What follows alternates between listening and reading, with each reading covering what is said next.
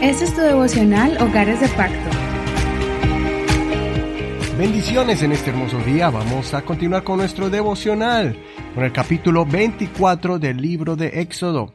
El título de esta enseñanza es Pasos para formar una comunión íntima con Dios. Verso 1. Dios dijo a Moisés, Suban ante el Señor tú, Aarón, Nadab, Abiú y setenta de los ancianos de Israel, y se postrarán a distancia Luego se acercará Moisés solo al Señor, pero no se acerquen ellos ni suba al pueblo con él. Moisés fue y refirió al pueblo todas las palabras del Señor y todos los decretos, y todo el pueblo respondió a una voz diciendo, haremos todas las cosas que el Señor ha dicho. Moisés escribió todas las palabras del Señor, y levantándose muy de mañana, erigió al pie del monte un altar y doce piedras según las doce tribus de Israel.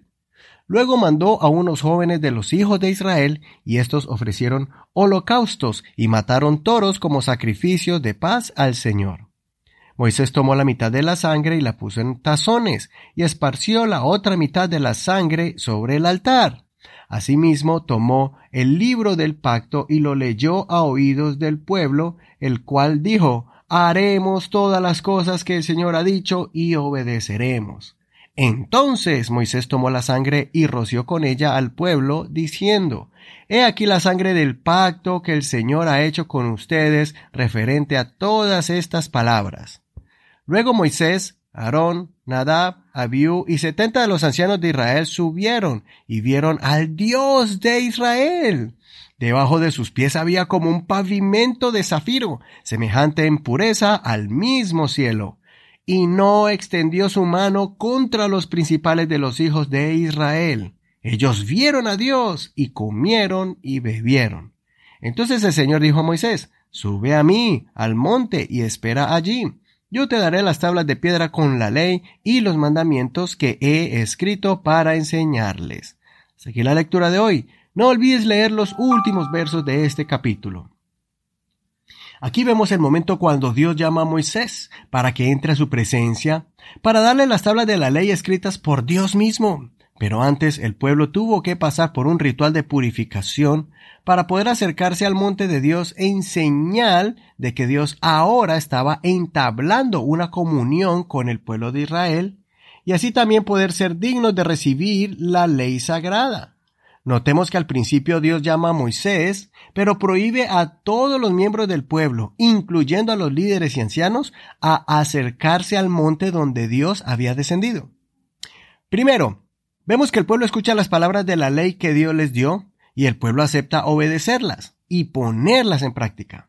Asimismo es cuando alguien que todavía no ha hecho un pacto con Dios no puede acercarse completamente al Señor aunque quisiera, a menos que se comprometa a obedecer sus mandamientos.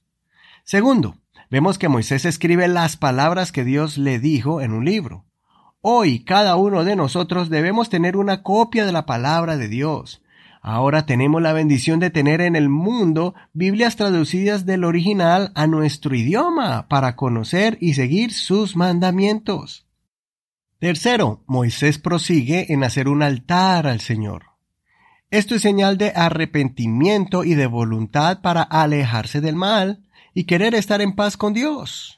Asimismo, el Señor pide que, si queremos acercarnos a Él, debemos obedecer sus mandamientos y, de forma voluntaria, ofrecer nuestras vidas en sacrificio como ofrenda voluntaria para renunciar a nuestros propios deseos y pedir al Señor que nos perdone. Cuarto, de esta ofrenda vemos otro acto muy importante, el rociamiento de la sangre sobre el pueblo. Este acto es supremamente importante porque simboliza el perdón de pecados y una vida nueva. Recordemos cómo el pueblo de Israel fue librado de la muerte cuando vivían en Egipto, poniendo sangre en las puertas de sus hogares. Hoy podemos ser rociados con la sangre de Jesús que limpia todo pecado. Cuando bajamos a las aguas del bautismo y somos bautizados por un ministro en el nombre del Señor Jesucristo, la sangre de Jesús lava nuestras almas y somos separados para ser un pueblo santo para Dios. Así tendremos acceso a la presencia del Señor y tendremos comunión con Él.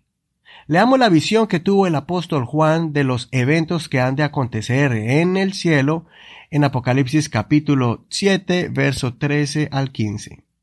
Uno de los ancianos me preguntó diciendo, ¿Estos que están vestidos con vestiduras blancas, quiénes son y de dónde han venido? Y yo le dije, Señor mío, tú lo sabes. Y él me dijo, estos son los que vienen de la gran tribulación. Han lavado sus vestidos y los han emblanquecido en la sangre del cordero. Por esto están delante del trono de Dios y le rinden culto de día y de noche en su templo. El que está sentado en el trono extenderá su tienda sobre ellos.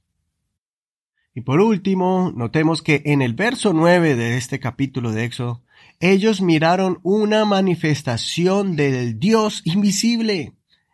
Describen que el suelo donde Dios estaba era un color azul puro. Además, comieron en la presencia de Dios, señal de que Dios se agradó de ellos, pues estaban limpios ahora con la sangre del sacrificio y estaban disfrutando de la comunión íntima con Dios. En Proverbios capítulo 3, verso 32 dice, Porque el Señor abomina al perverso, pero su íntima comunión es con los rectos. Soy tu amigo y hermano Eduardo Rodríguez. Que el Señor escuche tu oración cuando entres a su presencia y tu hogar sea cubierto con la sangre purificadora del Cordero de Dios que quita los pecados del mundo. Que el Señor te bendiga en este hermoso día, gracias por escucharnos y también recuerda que puedes compartir este devocional por Facebook como Hogares de Pacto Devocional. Ahí está la nota de este programa en español, en inglés y también está el enlace de este audio. Gracias por tu respaldo, por tus oraciones a este ministerio. Bendiciones.